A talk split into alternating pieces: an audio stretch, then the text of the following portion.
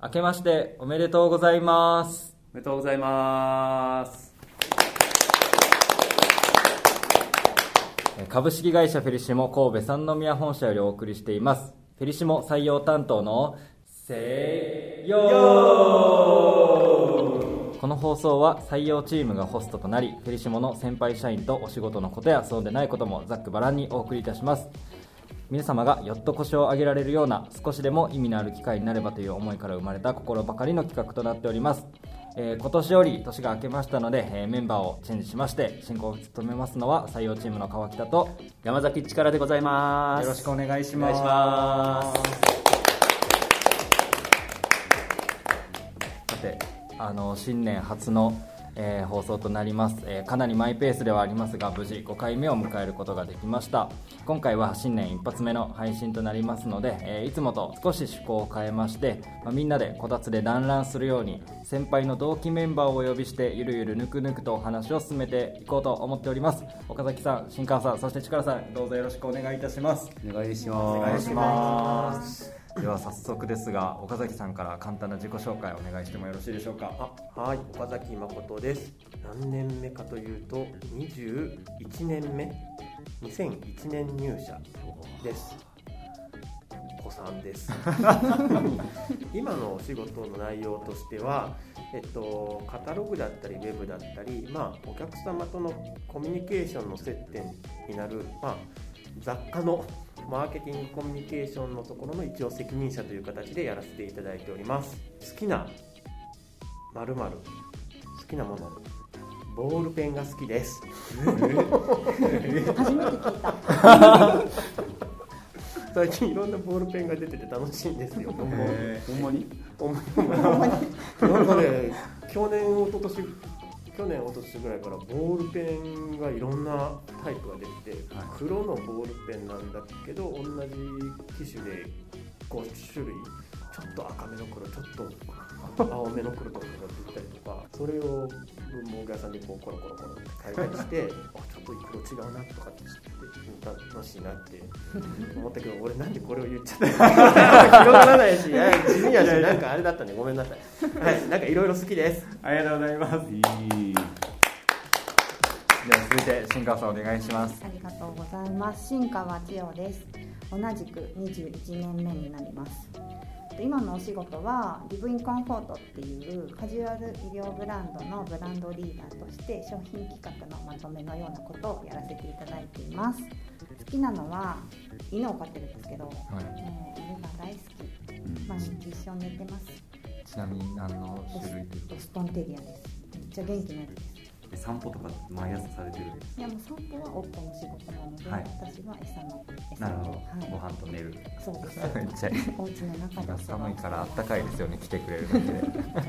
ありがとうございます。お願いします。では最後に力さんお願いします。はい、えっと、改めまして山崎力です、まあ、同じく21年目。今の仕事は、えっとまあ、川北君と一緒に採用をやったり所属としては総務部なのでその他人事関係のお仕事の給与とか賞与とかあとはまあ労務関係とか建物管理とかいろいろ幅広くイベントとかね幅広くやっております。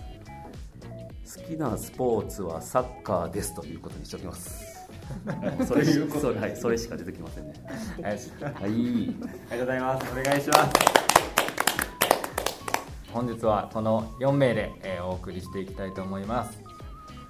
はい。ということでまずはフェリシモ直近ニュースです。はい。ここは何かあの最近のフェリシモのニュースでお伝えしたいことがあればというコーナーなんですけれども。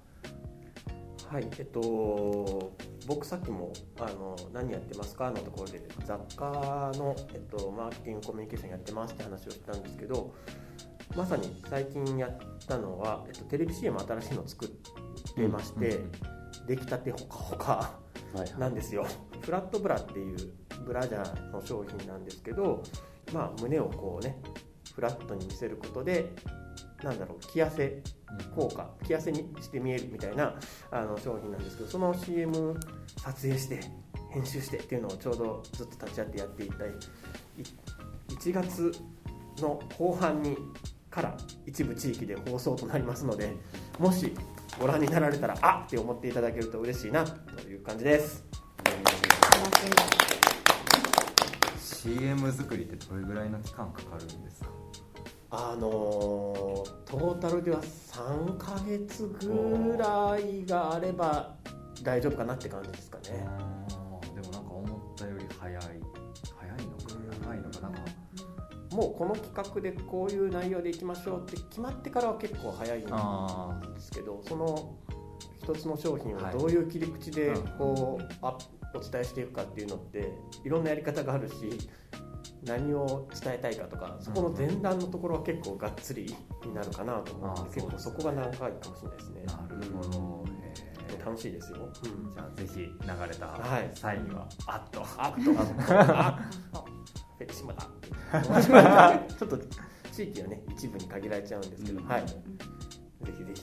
はい、よろしくお願いします。ありがとうございます。えではここからはフェリビトリグルのコーナーに移ります、えリグルとは、えリグ掘るという言葉から、え派生して、え深掘りする理解するといった意味があります、えここでは、え今日お集まりいただいた皆さんのことをリグりながらいろいろと教えていただこうというコーナーになっております。もうまずはじめにその20年これまでどういうことされてきたのかなっていうのがもう多分みんな気になるところじゃないかなと思うんですが今スッと岡崎さんが新川さんに。さっき喋ったから。ずっと喋る感じばっかり喋ってるなんでなんだよって感じになるから。いつも通り。じゃあちょっとはいそうね確かに確かに。じゃあ私の20年をはい。語ると長いんですけど、私ねなんか多分珍しいんですけど、はい。20年ずっとファッションの同じ部署にいるんですよ。えそうかすごくない？本当だ移動なし。気づかなかった。移動なしええやってる仕事は変わってるけどってそうことねそうそう。そう、うんなので一番最初商品企画をやってその後調達って言って発注したり在庫管理をしたりだとかパソコンに向かって数字を見るお仕事をしてその後在庫販売とかあとあの反則って言ってキャンペーンを考えたりだとかいろいろ手広くファッションについてーうん。やってで最後にじゃあまあ全部のこと知ってるからリーダーさんやってねっていうことで今に至るっていうことですごく珍しいキャリアだとは思います。ずっとファッションにいます。すごい。居続けてる方の方が少ないですか？やっぱ会社は。結構ジョブローテーションでいろいろな部署とかうんを回るっていうのがまあよくあるんですけど、うんまあ、中にはねうん。そういうずっとファッションずっと雑貨っていう方はいらっしゃると思います。でその中で私は今子供が2人いるので2回産休育休を取らせていただいてあの復帰させていただいて今も働かせていただいているということで本当にありがたいなと思って 感謝しています。俺に感謝されてる。じゃあ力さんはどうですか？20年。僕は僕も話せば長いですけどもともとは子供服の企画の部署に入って子供服作ってましてで3年目ぐらいになって調達のお仕事に、まあ、移動になりそこからはもう割とずっと調達畑ですね。うん。調達実際の担当をやりながら今度はリーダーやったり、えっと、最終的にはもうファッション全部の調達の取りまとめというかリーダーをさせてもらいですね。でそんなこんなしてたら今度子供服の子供服じゃない子供事業かあの雑貨とかも含めて、えー子供の事業を一つまとめて事業部にしようぜってなった時にそこのマネージャーやらせてもらって2年3年ぐらいかな。した後またファッションの調達にちょろっと戻り34年前に総務に移動になるという流れでございます。そうに行ったって思ったうん。あ同じ部署やったよね。あ違うか。その時？うん。い同じ部署同じ。部署行っちゃったと。そうですよね。僕が知ってるのはその総務にいる力さんだけ。あそっか。あそうなんや。か今4年目なんで、まあ、ファッションの調達一緒にいはったかもしれないですけうん。ど全然ファッションと面識がなかったんで僕が、あもう力さんを認識したのはもう総務にいらっしゃるところからです。結構おおそうだってなんか、うん。あそうなんですか。うん。あんまりそんなイメージがなかったから、うんあって思ったけど今思うとなんか、はすごいしっくりきてるなっていうか、へうん。ーうん。そうの力さんっていうね、そうはい今力今は、でも子供服のイメージがめっちゃあったかな、子供チームの、そうね。うん、それが古参子さんのめっち。ゃ今日子さんってこと子さん子さんが出てくる子さんがはい子さん昔が20年前のイメごめんなさいージで20年今も喋っちゃう子さん感ずっと出てんなと思って。最初始まってからずっと大丈夫かなこれ今まで登場した人の中で一番古株やと思 う。そうそうそう。確かに確かに急にい落ち着いや。いやた感じでもそういうのもね知ってもらいながらそうそう。しっとりし新年のた感じも落ち着いた感はい落ち着いた感。じ 岡崎さんは？はい。僕も結構母さんいろいかなりイレギュラーですよね。そうですね。僕めちゃくちゃかなりコロコロ変わってて、えっと、最初は情報システム部。まだ当時家にもパソコンがなかったような感じだった頃に え？っていう感じで情報システム部に配属させてもらってそこで4年。でその後、えー商品調達のあの新しいシステムを作るぞっていうことのプロジェクトがあってでそれをこう現場の商品調達の担当の人たちが自分たちで作るんだってやってるプロジェクトがあってそのプロジェクトにシステム経験があるからっていうので情報システムからそのプロジェクトメンバーに移動してそのプロジェクトがまあプロジェクトなんで当然終わって終わったタイミングで何やったんだろう終わったタイミングでちょっとこの辺記憶が なってあの箱っていう当時20代とか若者向けのカタログというかやっててそこの、まあ、商品調達の仕組みを作ったんだからできるだろうってことで商品調達の業務をしてそこから商品調達をやってたけれども、えー販売の方をやってみないかっていう話になって販売、まあ、ウェブだったり雑誌のコラボだったりとかその箱でのイベント企画とか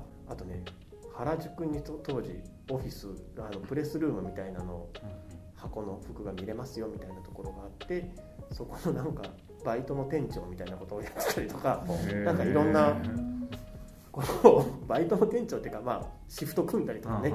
あのそんなんとかいろいろ経験させてもらってからもう箱じゃなくて全社のウェブをやってみないかって話になって全社のウェブを何年かさせてもらって全社のウェブでウェブ広告とかねそういうのいろいろやらせてもらってそこからじゃあ雑貨のウェブとかカタログとかのところ見見てみませんかっていう話をして今こ今ここって感じでなんかいろいろいろいろやってきてます4年に1回ぐらいのサイクルで移動してる僕はねしてる感じですね。めっちゃ早い早いというかもう何個系？4年に1回だともう5個ぐらい全く違う。こうこう全然違う。だからメーカーのおっちゃんみたいなあの商品のね、はい。手配をする時はあの工場の方とかメーカーのおっちゃんとかとやり取りしてたかと思いきやウェブ広告やってる時はそのなんかウェブ広告業界ですせみたいなあのそういう全然畑の違う人たちと仕事してる期間があったりとかして、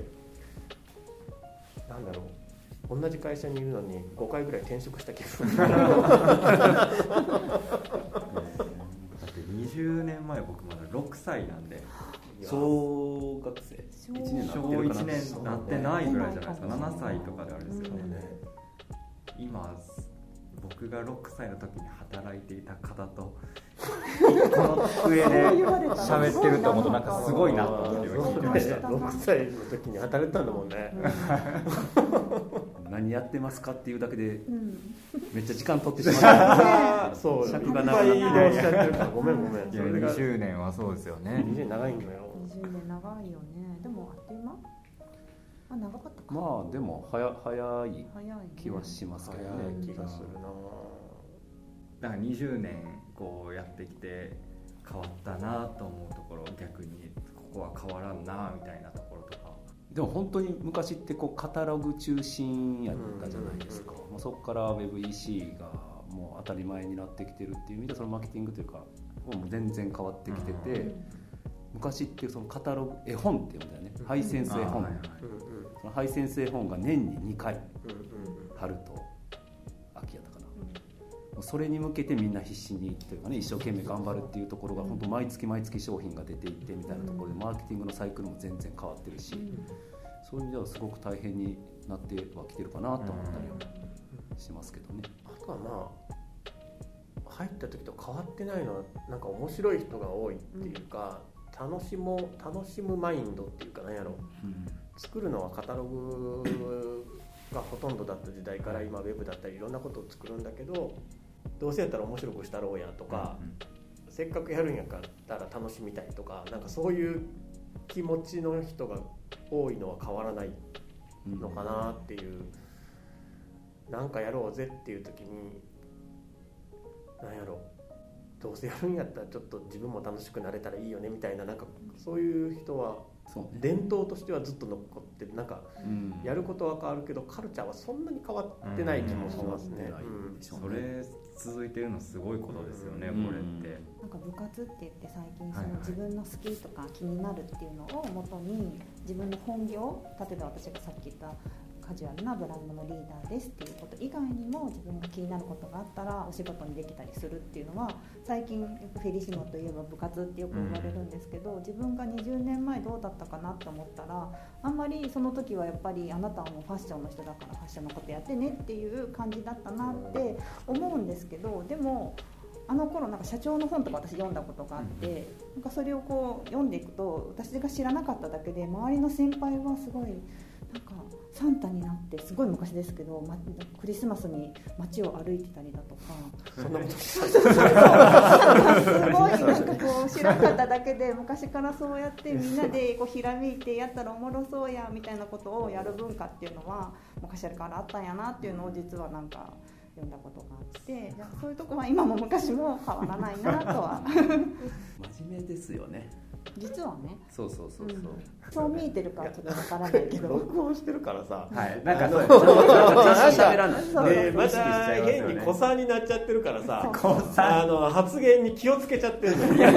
あのこれがね子さんだもんね。10年以上前やったらもっとベッていろいろ喋ってたかもしれないけどほらもう子さんは。いやそう。えでもちょっと意外じゃない？前え？確かに古参感あるね。前の岡田やったらもうちょっとなんかアホなこととか言ってたなと思っていやアホなこと言うアホなことはいつも今も思ってるよ。思ってんねんちゃんとちゃんとより分けてんねや。あーいいね大人だっなんねいやへえあそうなんですか。だってさあのー俺は俺はっていうかその若い頃はさうん自分はまあ動物で例えるなら猫なのよ。うんうん猫だからさニャーとか言っててもさうん。可愛いじゃん。そうねニャーっていうことは同じでもさもう子さんになってるから俺クマになっちゃってんのよ。クマがニャーってやったら怖いでしょ。同じこと言ってるけど。ね。だからこう私も子さんとしてうん。あんまりしょうもないことあんなんやろな。なっちゃったねこれね。うん。よくないね。子さんなりのニャーがあるかもしれない。そうよ子さんのニャーをねどういうニャーがあるんかなっていうのは日々考えてる。子さんな。りのニャー。をねいやクマが触れ合ってきたらやっぱ怖いじ難しいね子ゃん、さんうん、でも触れ合わないとどんどん距離が生まれちゃうから触れ合いたいけどこう軽く撫でたつもりがも爪が爪うってなるかもしれへんとかを日々こう気にしてんね。あそうなんですか？そうよ。だからボンねかつて同じグループやってたから、はい。こんな種明かしちゃうとなんかちょっと岡田さんそんな思っとったね。あれやけど、逆にう下から上を見る分には何も思ってないというん、か。あそ全然だって言葉の並びだけ見たら今僕20年う、目の20年いた先輩3人に囲まれてる状態ですけど。ね。でもクマ3匹だよ。そう。クマ3匹ローリーの中に入れられてんだから。いや全然全然何も感じず。あそう、はい。そ感じてなったわ。いですよ。むしろその猫のニャーを聞きたいぐらい、猫のね 私たち結構ねとんがった変わった人が集まった同期だよね。だいぶ残ってるし。残ってる。うちの同期はすっげえ残ってんじゃそないかなれすごいですよね、何人入社して何20年後も何人残ってんだっけ？12人？12人。え今12あいやあ12人。入ってきたのが12人で20年経った今も残ってんのが結構残ってんだよね。567え半分以上残ってる、うん8かなうん誰か忘れてあ九九九九やめて名前出さんといてよ誰を忘れて天平忘れて。たおい。一番独特のやつ忘れてた天会社平同期での一番有名な人会社で一番有名な天平忘れてしまったキャラクターがまた確かに幅広12人入って9人残ってんだよね20年す経って。ごくないですか。不思議だよね。はい私たちあれだよね。広島に行ってさ座禅とかしたんですよ。研修。研修で。した。なんか聞いたことはあります。そういう時期があったっていう。すげえ20年前って感じするよね。あの別に悪いことじゃないんだろうけど。したした。そんなこともあって劇とかもししました。激したな。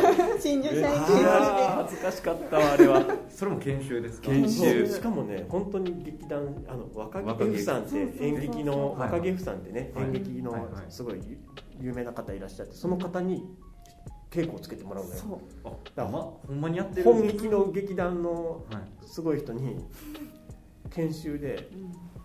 演劇を教わるのよ。そう。えーその心はなんか違うところにきっとあるんですよね。そう。表現力。表現みたいなところってこと表現力とあとこう俺その時の記憶では、はい。あの要は仕事ってある種の役割を演じるうん。うん側面と、その中でまあ自分らしさっていうのを出すんだけどその演じながら自分らしさっていうその演劇の経験はは仕事で役に立つからねっていう話をいなるほど。教えてもらったんだけどその練習の時に、はい。まあ、素人だから当然、お客様側に向けてこうお尻をあなんだろう逆向いちゃうのよ、はいはいはいそれ絶対に演劇ではやったらダメだからって。怒られたけど。これは普通に演劇のスタッフだなと思いながらもでも あそういうもんやと思ってすごい。心種を聞くと、まあ、確かにって今思いましたけどそれを演劇で学ばせようとするのはなんかペリシモらしい文化の一個か結構もしれな長い期いですね。間演劇そやのったよ。なんか結構なそんな毎日やってるわけじゃないけど、はい。最後自作の演劇をそれぞれチームに分かれて。三人チームに分かれるんですか三人でうん。1チームではい。それぞれちゃんとかん自分らで考えてえ役にしろね話にしろ考えて。脚本からうん。設定だけ決められてて。ー、ああはい。なんか部活のあそうやったそうやっあサークルまあなんか忘れたけど、はい。サークルか部活だかの,、あの勧誘を自分たちの部活を決めてそれを勧誘新入新入新入生に。に勧誘する場ですと。で自分たちでどんな部活なのかどういう切り口でこう勧誘するのかをはい。考えてっていうやつをで劇に落とし込む。劇。でそれぞれのチームが自分たちはこの部活ですこの部活ですっていうので、お客さんが新入生で最終どこの部活に入りたかったですかっていうので競ってさ。あ点数がついて点数つくのよ。1番2番とかにいえ結構ガチのホールでやってたよね。ガチのあのあの普通に演劇とかやる えお客さんってお客さん会社の社員さんがはい。客席にずーって座っててすごっ。普通のステージでやってたよねあれ。普通のステージ。あの本当に演劇とか音楽会とか、はいはいちゃんとしたホールでやる。衣装とかもね。衣装衣装もあるんですか守ってるもので。ほんまにやってるじゃないですか。ほんまにやっうん岡さんのところが1位やった私多分同じチーム同でじチームやそうやね。同じチームいややなそれで今同じチームやったなでいろいろ記憶が蘇ってきたのよでなんか1位か2位になっちゃったからもう一回しろって言われて朝礼か何かでなんかそう そう。選ばれてえーそのホールでやって終わったのに、おもろかったから朝礼でもっと全社員の前で その発表してくれって言ってややったんよ。それ今まで忘れてたわ。やったな2回目。あれが本当にもう本当に恥ずかしかったのはめっちゃ覚えてる。あれさあのよくさ m 1で優勝したコンビがさ、は翌日の目覚ましテレビとか同じネタもう一回やる、あれをちょっと早めに体験した気持ちがお前ら優勝したんやから朝礼でも2回目やったら全然違うかったねなんか。あのねすげえ空気感とかバーやからこそいけるとか。なんかすごいつらなんか辛かったよね。滑った感覚がすごいあったなあれなんか。懐かしい。すごいな。今今やれってたらやる？いや今そんな研修びっくりしますよね。劇団員の方来られてうん。お尻向けるなって怒られたら。お尻向ける手のひらにいっぱいの釘がある。それを表現しろとか言われる忘れてたけど思い出してきた。そんなん言ってた。わあ面白かったよでもなんか、うんいやだから聞いてると面白いですけどね。そういうなんやろ。その良くも悪くも新入社員研修でちょっと普通の仕事のこととは違う、うん。前座に2週間ぐらい2週二週間。共同生活みたいななんかもうさ、あのオーディション番組みたいになっちゃってんだよ。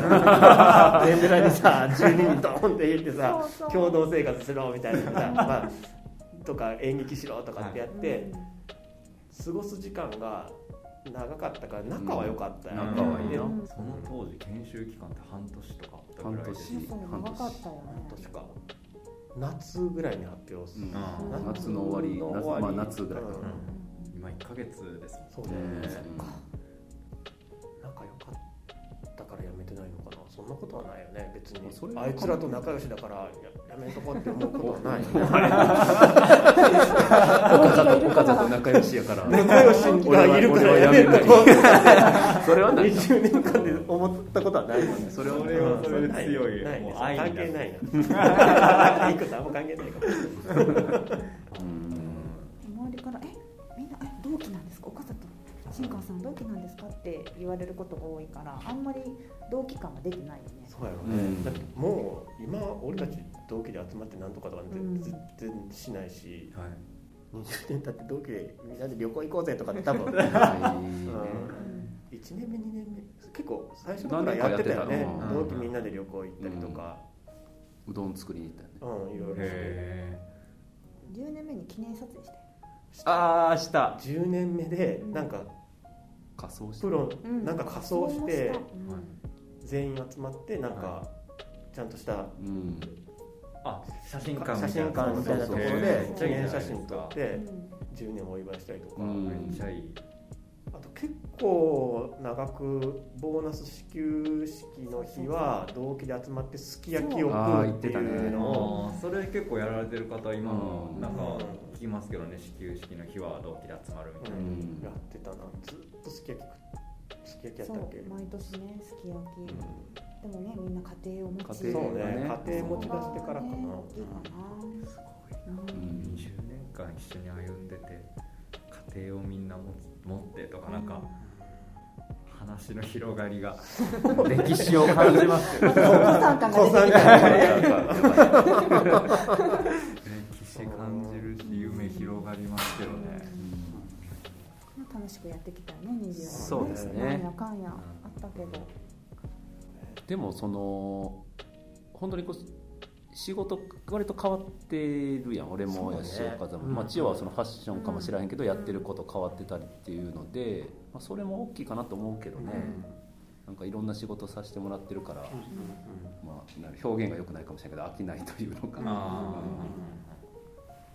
必ず次のステップに行かせてもらってる感じはするけどね、うん。なんか自分の場合めっちゃ飽き性っていうかあの4年に一遍ぐらいのサイクルでこう移動があるからその間はそれは移動するか新鮮やからもちろんだけど、その4年間は、まあ、いもちろん移動がないから同じ仕事してるから、その間結構引っ越しとかするんですよ家の え？だからすごい引っ越しを何回もしてた。住む場所変わるとすごいね暮らしが変わった感じがするから、はいはいはい。まあ今結婚して子供もいるからはいそんなカジュアルに引っ越しはもちろんできないし、はいでも全然一人だった時とかは4年であの仕事内容は変わるけど間の2年にこう東京オリンピックみたいな感じで引っ越しがあるから なんかね2年に1回なんかイベントやってた。でも部署移動するとあまた引っ越しするなみたいな。部署移動したら2年後ぐらい2年後に。あの引っ越ししたいなみたい。なでで引っ越しして2年ぐらい経つとあの移動が。移動が。でこう2年に1回そういうなんかチェンジが面白い。すげえ引っ越してた。あのお金もったいないよなとは思う。けど今思うと。でもなんか岡田の家1個ぐらいしか知らんな。え？えなんかデザイナーズマンションに住んでなかった？一時期。そんな時もあっあったね。しかもさ近場で近場近場近場で近場近場でそうそうそう同期に一人めっちゃ霊感強いやつがいてあのデザイナーズマンションの下があのレンタカー屋さんやってそこで車借りて同期でみんなで旅行行こうってしてたんですよ、でせっかくね俺引っ越したから新しいおしゃれデザイナーズマンションみんな見見てくれやって気持ちもあって上がってくみたいにしたら絶対入らへんって言った霊感の強い子がいて で俺はそんなことは全然覚えてなかったんやけどそのデザイナーズマンションまたまた例によって引っ越したのよ。で引っ越してからなんかすげえいい感じなんだよねみたいな話をしてたら「そりゃそうやろあそこ。霊がくんくんに詰まっとったら」言ってよと思って。霊がくんくんに詰まってるマンションに同期が住んでたら言ってくれよ。でも引っ越したばっかりですごい嬉しそうにデザイナーズマンションって言ってるから言えなかったみたいな言ってて あそこ引っ越してから調子いいのはその？通りやと思う何それめちゃくちゃ全面白い。然全然会社のこと関係しょうもない。エピソード20年もいるから。20年もいるから。そうそうしょうもない話めっちゃある いやーいいな僕も20年後そんな話いっぱいしてる映画クンクンの部屋なかなか住むことないと思う。これもう今の話で20年後のフェリシモに入った20年後はめちゃくちゃ想像ついたと思います。いや絶対想像ついてると思いますよ。本当に。はい。え皆さん全然関係ない話ですけど皆さんお家でもお家と会社やっぱ雰囲気変わるんですか？僕はあんま変わらへんかな。家でも会社でも、うん、全然会社じゃない友達とかはい。と接してる時もそんなにキャラ変わらないかも。あの変わる？変わります。あ変わるんや。血を怖そうやわ。うん怖いし。家では怖い怖いしあと今会社ではリーダーやから、はい。ちゃんとせなあかんみたいな、はい。あるけど家ではもうなんかちゃんとできない人としてお母さん本当にちゃんとしてみたいな ダメキャラですね。ああそうなんですか。で夫が全部仕切ってくれたりとか、もうなんか全然なんかそういう意味では全然そうなんへえダメキャラ。全然想像つかないです。力さんは？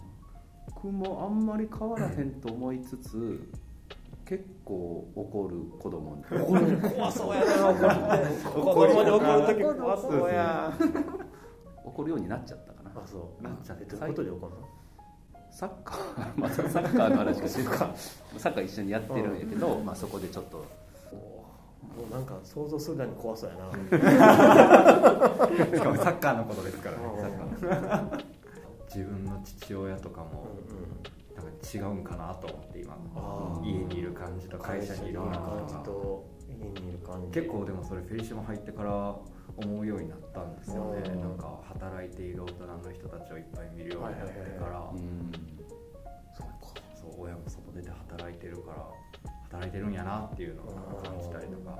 確かにね。電車乗ってる前の人もなんか働いてる会社では働いてたりもしかしたらみんなをまとめてるような人なんかもなとか思ったりなんかそういうことを思うようになったんですよね。あとこう取引先さんとかでさ、はお仕事で接してる人も、この人家に帰ったら例えば子供がいて、はい。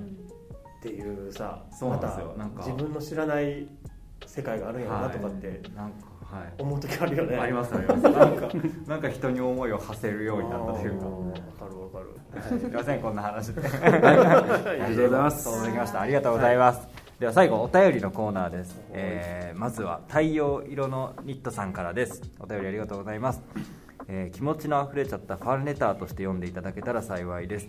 夏に三宮に遊びに行った時にメリペンメリケンパークから素敵な建物を見つけ何の建物か気になったので調べてみるとステージフェリシモでした。そして採用ページを読むとまるで自分の気持ちを言語化したくらいとても共感できることばかりが書かれており涙が出るほどワクワクしました。それは理念やオールインワンストーリーだけにとどまらず商品や事業などこれまで自分が興味を持った分野がたくさんあり説明会やラジオボンさんのツイッターなど知れば知るほど就職するならここしかないという気持ちでいっぱいです。しかし御社はとても人気で倍率がとても高いことや私と同じように御社に惹かれてワクワクしている、えー素敵な幸せな作り手になれる就活生がたくさんいることもあり皆さんの仲間になれる入り口が狭く少し自信がありません。えーそこでフェリシモで幸せを作っている皆さんが採用された時の、えー自分のこのコア採用担当に刺さったポイントなんじゃないかみたいなところがあれば教えていただきたいですというおお便りをいただいております。太陽色のニットさんから。ありがとうございます。ありがとうございまありがすとうござい。ますメッセージですねすごい。三宮に遊びに行った時に素敵な建物を見つけてうん。これが出会いのねそうでですすね。よね。なんか最近いろいろな方からいろいろな方とお話ししていてその出会いのきっかけみたいなのを聞いてると、ほんまいろいろあるんですけどついに新社屋を見て気になるっていう、うんまた新しい出会い方も出てきたかって今ちょっとこれ見て思いました、僕これちょっと共感できて僕大学生の頃に、はい。あのあれ？グリーンスタジアム公園、はいはいはいあそこ野球場の警備員のバイトしてたんですよ、目の前でどんどん建物を作って工事がされてて、はい。何ができるんかなって結構変わった形でなんかこうどんどんできていく美術館にしてはでかいなとかって思ってたらそれがエスパス・フェリシモっていうあそっかそっか。うん。建物だって、うんそうそうそう。なんか建物きっかけはなんかちょっと。あそれめちゃくちゃちょっと同じ匂いがしますね,、ね。ありがたいね。ありがとうございます。どうですか？逆にもう皆さん専攻でこう採用に携わってくださっているじゃないですか。なんかそういうそういうのにこう参加されてくる中で最近の学生はこういう傾向にあるんだなとかあ皆さんすごい体験っていうかバイトでこういうことやってましたとかクラブで何とかしてましたとかっていうのに限らずここでボランティアしてましたとか、うん活動の範囲が皆さんすごく広いなっていうのは、経験が豊かというか、うんその経験値の広さがすごい最近は感じることが多いですね。確かにね。うんなんかでも自分がその採用面接受けてた、はい。まあ、20年前なんだけど、はい。まあ、やっぱり周りにもそのサークルのキャプテンみたいなのをやっててとか、うんボランティアやっててっていうのはすごいいっぱいいたけど僕何にもやってなかったんですよ、それをすごくこう引け目に感じて何にもやってんかなんかちょっとちょっとやったことでもちょっとやりましたみたいに、言ったりとかはしてたのに本当に何もそういうの人に言えるようなこと何もやってなかったんだけど採用してもらえたなと思っててで今になって自分が、まあ、たまに採用面接とかに参加させてもらうことがあって学生さんとか、えーお話聞く機会があるんだけどやっぱりこうあれやりましたこれやりましたっていうのって、まあ、一つ情報としてはあこんなんやった人なんやってその人を想像するきっかけにはなるんだけどでも別にどっかのキャプテンをやった人ってそれなりの数いてじゃあその人たちが全部同じ人かっていうと絶対違うくってそれは情報として絶対あったらイメージはしやすいんだけどもうちょっとその人の人となり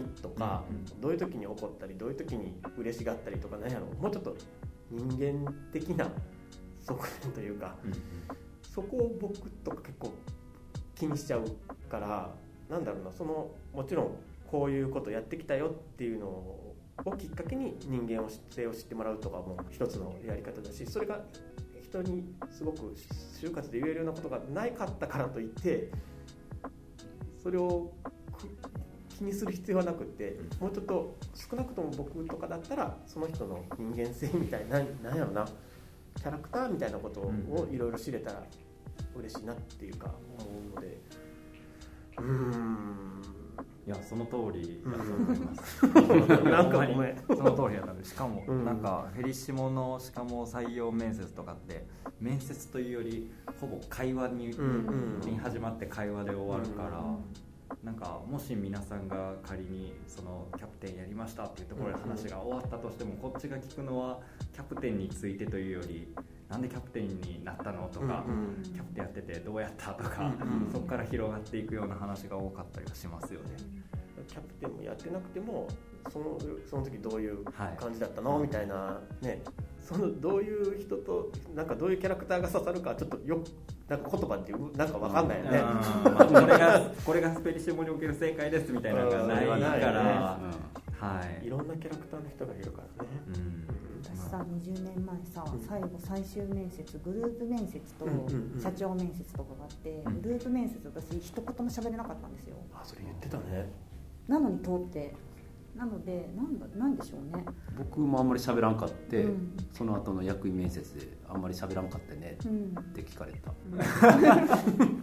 その時のなんで喋らなかったのかっていうのはちゃんと答えれたし、ああの説明はしたい、絶対落ちると思ってたんですけど、はいはいはい。でもまあ自分カタログって言って、うん。自分のことを表現する、まあ、手段があったりだとか、うん。まあ、それ以外の1対1の面接では一生懸命喋ったことが何か響いてくれたのかなっていう今でもなぜ受かったのか正直わからないっていうのがあるんですけど、でも自分が採用担当として学生さんと接する時になんか皆さんよくフェリシモっぽくないとか自分が適してるんだろうかみたいな話はされるんですけど、なんかそこは一緒に働きたいなとか何かこうご縁があるということはやっぱり何かビビッとくるものがあるのでもうありのままの自分を思ったこととかやってきたことを話すっていうのがやっぱりすごく大事なんじゃないかなって自分の経験と採用経験両方から思ったりしますけどね。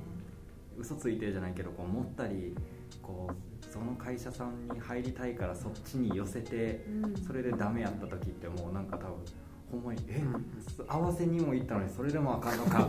逆にこうネガティブな要素を作ってしまうというかなんかその今言ってくださったようにありのままとか。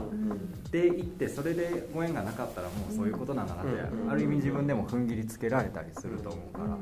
で行けたら行けたであこのままでいいんやってもなるし。はい、そこはこうなんか寄せていくとか、こう何かこう今からこう何か強みを作るとかではなくて今ある太陽色のニットさんのらしさみたいなところを聞かせていただいたら、私たちもそれにお答えできるかなというふうに思います。ご質問ありがとうございました。ありがとうございます。続いて赤いスイートピーさんからです、えー、川北さんお疲れ様です。お疲れ様です。お疲れ様です。入り初めてでした西洋の配信楽しみにしております。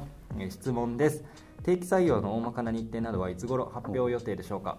御社のこれからの課題と変えていきたいところはどんなことでしょうか、えラジオ映えしない真面目な質問内容ばっかりになってしまい恐縮です今日はいいお天気なので本社からはいい景色がご覧になりそうですね。乾燥しておりますので喉をいたわりつつ収録されてくださいませ。優しい。優しい。優しさが溢れてるね。これ今日撮りますってあのさっきツイッターでつぶやいてから多分送ってくださったんですよね、ありがたい。嬉しいでもね本当にいい景色だよね。はい。確かにめっちゃ綺麗海が。あれでこうちょっとスッと気持ちが落ち着いたりするあれはいいよね一旦遠く見に行く。一旦そうありますねめっちゃ。なんであれ遠くを見ると気持ちがスッてなるんやろね。なんでですかね。不思議よね。不思議。まずじゃあ定期採用の大まかな日程はいつ頃発表予定でしょうか？まあいつ頃というところでいうと2月3月。定期採用。そうですね、はい、実際のはい。2月頃に関しては、はい、皆様に発表できると思いますのでまたツイッターやコーポレートサイト確認していただければと思います。ありがとうございます。あともう一つ御社のこれからの課題と変えていきたいところ。どんなところですか？結構この質問インターンシップなんかでも最近いただきますね、なんだろう気になるんだね。なんだろうな、うん、課題か。課題。課題。まあここ頑張っったらまだまだ伸びるんじゃないかなみたいなその変えていきたいというかここ伸ばしていきたいなみたいなところで言うとやっぱりちょっとこう若い20代とかのお客様の割合があの比率で見るとやっぱり低い部分があるのでまだご存じない方もいっぱいいらっしゃるような気がしておるのでなんかその辺の方たちとの接点増やしていったりとか、知ってもらって好きになってもらってみたいなことができるとすごい嬉しいかなと、ある世代以上の方は結構ご存知の方多かったりもするかもしれないですけど、そこまだまだ知らない方が多いなって思うので、なんかそこはなんかこう課題というか伸びしろというか、やっていくとまだ可能性があるところかなっていうふうには思いますね。ね、20年前はカタログばっかりだったけど、うん、もうすっかりねウェブだったり、うんうん、ソーシャルだったり、いろんな接点あるのでそういう方たちとの出会いとか好きになってもらえるみたいなことをしていけたらいいと思うしやっぱりそれには近い世代の若手の社員の人たちの感性っていうのはすごく絶対大事。です、もう子さんはわかんないから。ごちゃごちゃ口出しせずに。若い人のね、アイディアと活躍できるステージのね、おお手伝いというか、あのそこをしていく徐々にこう黒子に徹していくみたいなのがね。そうね。めちゃくちゃ心強い黒子黒子というか。ですよ。そこみんな頑張ってこめっちゃすごいなでも見えるぐらいの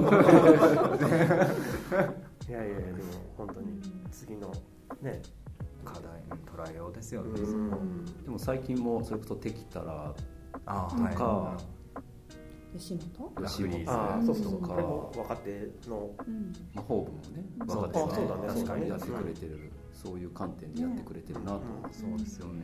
最近思うんですけどこの間ご定年の時に、あの箱がその時こうできてみたいな話があったりしたじゃないですか、うんもう僕が入っていた時も箱ってもう超でっかい、うんもう一個のブランドみたいなイメージやったけどその生まれた時の話とかを聞いると別にその当時もきっと超でっかいブランドになるようなことを最初からこう想定して動いてたわけではないけど結果そうなったんやなとか思って話聞いてるとなんか今そういう動いてる、まあ、敵たらなのか魔法部なのかこれから生まれてくる何かももうちょっとしたらうん。もうなんかみんなが最初から知ってるぐらいのなんか大きいやつになってたりするんかなとかなんか最近ちょっとそういうのも思い思ってるんですよ。猫部なんてもねそれこそだからあー。本当にちょっと部活をやってみましょうってやった時に、はい。ポロッとポロッとじゃない。ただ失礼ね、まあ、やってはってそれがもう今やフェリシモさんといえば猫部でしょぐらいまでうん。なってるから、そうですよね。こういうでも課題の課題系の質問を結構いただくと、うん。割とみんな課題に向かって仕事をしてるみたいなイメージがあったりするんですかね。課題は課題でねあるのはありますけど、はいうん。結構前向きですよねペリシモさんみん。な捉え方が。捉え方がそうね、うん。なんか問題を解決しよう。もちろんねそういうのもあるけど、うん。どっちかっていうと本当になんかこうここをこうしたら面白くなるんちゃうかみたいな。そうそうねうん。僕が誰に言われたんかうちの会社の人の誰かに言われた時に、まあ、課題って言葉ではなかったんやけど、はい。何か悪いところを直そうっていう発想はマイナスをゼロにする発想だと。うんそれ思んないやんって言われてあのゼロをプラスにする発想とかそっちで考えようよって誰かに言われたことがあってうん。なんかまあね悪いところを直すは絶対やった方がいいしするんだけどなんかそれだけじゃなくて課題を改善するだけじゃなくてなんかももう一個おもろいことやってみようよみたいなうん。ゼロを1にするみたいなことをなんか僕はそういうのを教わった感じがしてて、うん。うん。でも確かにそういうマインドは至るところでうん。感じたりするかも、うん。なんかフェリシモの人もなんか結構できないところにやいのやいの言われることは全然ないけど、うん。できることもっとうん。伸ばしていこうよみたいなうん。なんかスタンスがあったりとかうん。なんか何にでも当てはまるような気がうん。しました今のお話で。やっぱこれ気になるんだね。面白いね、うん。こうやって質問もらえると。うん。考えてくれるのかな？課題。課題。一緒に一緒に考えてくれるそうですね。もし赤いスイートピーさんが逆にこう今学生視点でうん。外側から感じる課題みたいなのがあったらまたそれも教えてほしい、はい教えてください。うん。ありがとうございますありがとうございます。ありがとうございます。ありがとうございます。はい。では、えーいかがでしたでしょうか、えー新年一発目ということで、えーもう20年目の先輩のことを何てお呼びしたらいいんですかね。もうベテラン なのベテラン？レジェンド？ちょっと子子さん。子さんでいきましょうか。おさんもしくはククマそうねくまさん。遠くから見てると可愛いけど近くに行ってグッて来られると怖い。怖い。遊ぼう。ってきたら怖い。遊ぼうってパワハ気をつけよう数面めちゃくちゃやすってますよねラ爪やすみすぎて手から血が頑張って研いでるよね。ネイルも塗ってるよ。熊の爪にはいやーめちゃくちゃ面白い回でした。なんかこう若手中心にちょっと読んでたんですけど全然雰囲気変わってめっちゃ面白かったなと思います。よかった。ですはい。はい。ありがとうございます。さらに大子さんとかいるけどねまだ。まだまだ そうよ。俺たちなんてまだあのまだまだこいつ倒してクリアと思ったらまだ。まだいた。会社の年齢層すっごい幅広いね。俺たちね。だってまだ40代半ばそうですはいぐらい。またね面接とかでももしかしたらお会いできるかもしれなかったり、そうですね。はい。はい。するのでまた直接お話できることを楽しみにしております。またお便り広場からご質問ご感想などのメッセージもお待ちしております。それではまたせあ バラバラ。もう一回もう一回ちょっとあもう一は回言ってどんなタイミングいせいよ。ーぐらい。ではいはい。それではまたせーよー